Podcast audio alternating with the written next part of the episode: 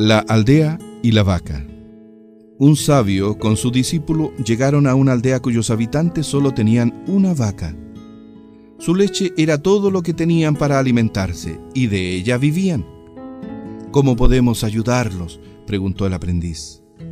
Mata a la vaca, fue la respuesta.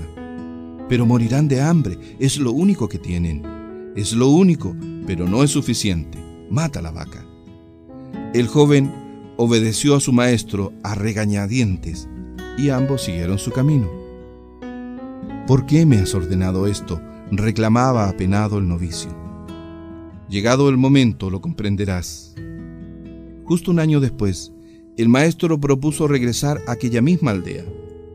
Grande fue la sorpresa del discípulo cuando, contra todo lo que temía, se encontró con un pueblo feliz y próspero. ¿Qué ha sucedido aquí?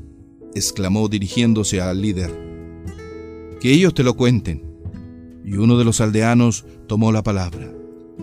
Cuando descubrimos muerta a nuestra vaca, supimos que ya no podríamos vivir de su leche.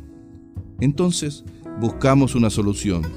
Nos dimos cuenta de que estas tierras eran fértiles, así que sembramos trigo.